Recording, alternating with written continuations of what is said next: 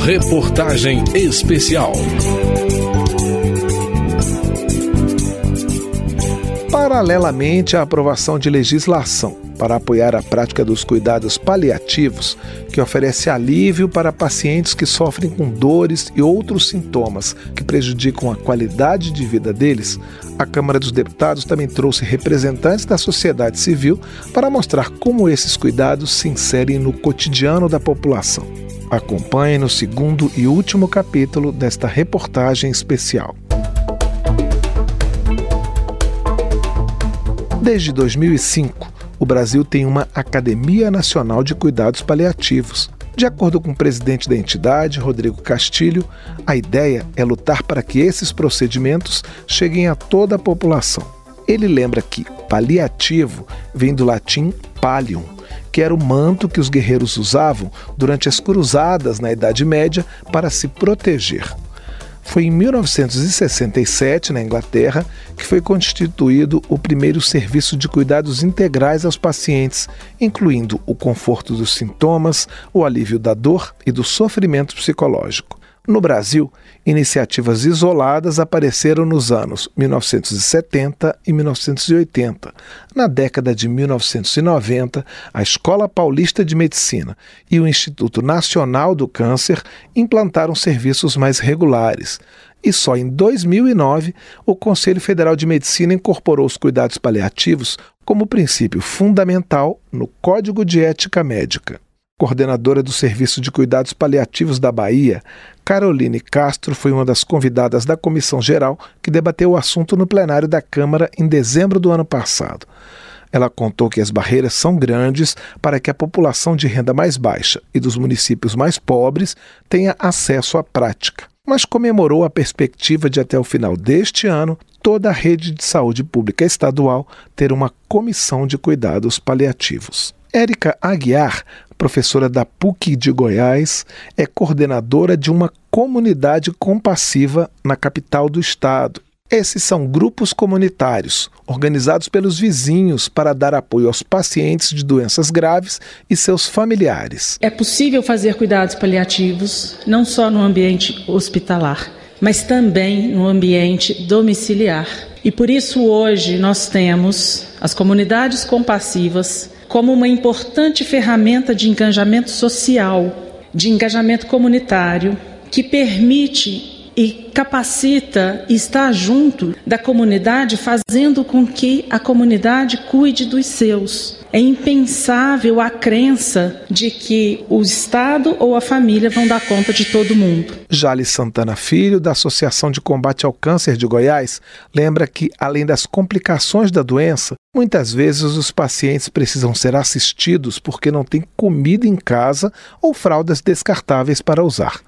Além das iniciativas da rede pública de saúde e da comunidade, as discussões da Câmara apontaram para a importância da capacitação de profissionais de saúde para lidar com os cuidados paliativos, como salientou a deputada Luísa Canziani, do PSD do Paraná, autora do projeto que cria o Plano Nacional de Cuidados Paliativos. Muitos profissionais da saúde não têm, em sua formação inicial, ou seja, na graduação, não têm acesso à temática cuidados paliativos, não têm contato com uma disciplina, por exemplo, na graduação de cuidados paliativos. E aí é muito importante que a gente faça um grande movimento na educação, para que a gente possa formar esses profissionais, para que eles tenham as competências e habilidades necessárias para lidar com o tema dos cuidados paliativos.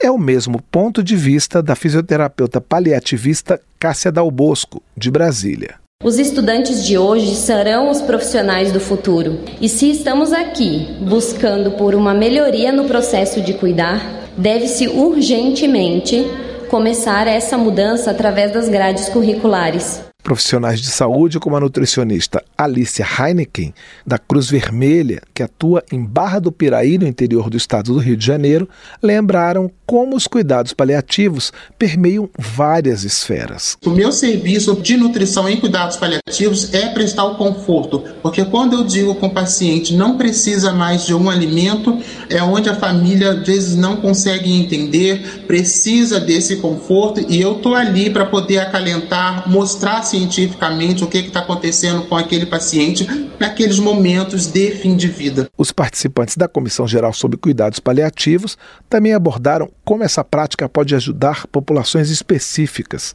A deputada Maria do Rosário, do PT do Rio Grande do Sul, falou sobre os idosos. Não podemos perder de vista também novas questões que estão colocadas diante do envelhecimento humano, como a necessidade de nos prepararmos para ele, de criarmos políticas públicas. Se de um lado devemos ter políticas públicas preventivas, desde a atenção básica até a alta complexidade, os cuidados paliativos também devem começar a serem inseridos como educação vinculada à saúde. Já a pediatra Andréa Araújo, do Hospital Regional da Ceilândia, no Distrito Federal, trouxe o foco para as crianças. É fundamental que elas também sejam contempladas nas políticas para que possam ter a sua vida, mesmo quando curta, plena de dignidade, plena de cuidado e em plenitude, vivam a vida de criança com todos os seus direitos. A paraibana Isis Maria Ferreira, aos 14 anos, já tem um histórico de ter driblado um câncer chamado neuroblastoma, que atinge o sistema nervoso e que chegou até o estágio 4, o da metástase. Ela relatou como os cuidados paliativos foram importantes para que ela pudesse enfrentar o câncer e as sessões de quimioterapia com mais leveza. Os cuidados paliativos, eles ajudaram em todos os sintomas que eu tinha a amenizar, a trazer conforto no meu tratamento. Sempre tive muita fadiga por conta das quimioterapias e a fisioterapeuta sempre estava lá. Às vezes a gente está tão cansado que não consegue, mas o que ajuda na fadiga é o movimento. Então ela dava um jeitinho ali de eu conseguir me movimentar, sabe? Eu sempre fazia acompanhamento com o dentista, então era uma equipe cuidando do meu tratamento para que ele fosse mais tranquilo, que os sintomas fossem mais a menos. A mãe de Isis, Patrícia da Silva Ferreira, é a presidente da organização não governamental Instituto Paliativo. Na comissão geral, Patrícia comentou sobre o trabalho que foi escapar das avaliações que diziam que dor, no caso da doença da filha, era normal. Sabe qual era o meu maior medo? Era voltar para casa e não encontrar o profissional que cuidasse da minha filha. Um profissional que não cuidasse de mim no dia que eu precisasse, porque todos nós um dia estamos propensos a precisar desse cuidado tão especial. E eu digo de todo o meu coração, eu espero um dia que cuidados paliativos sejam ofertados a qualquer pessoa e para qualquer enfermidade. Cacau Roden, diretor do documentário Quantos Dias, Quantas Noites, que debateu a longevidade da população, também participou da comissão geral e classificou os cuidados paliativos como um assunto democrático. Ele atinge a todos, independente da faixa etária, do estado, da cultura, da classe social ou das diferenças ideológicas, de forma equânime. Estamos tratando de um tema de suma importância para todos nós, que são os direitos aos cuidados paliativos, sobre o ciclo da vida, e a finitude humana.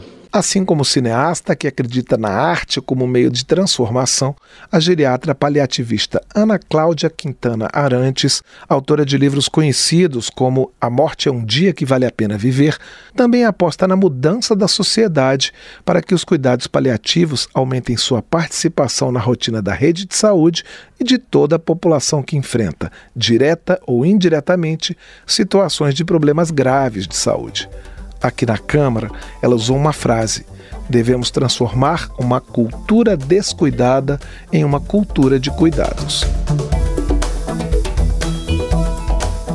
Essa reportagem especial teve texto de Cláudio Ferreira e edição de Ana Raquel Macedo. Trabalhos técnicos de Newton Gomes.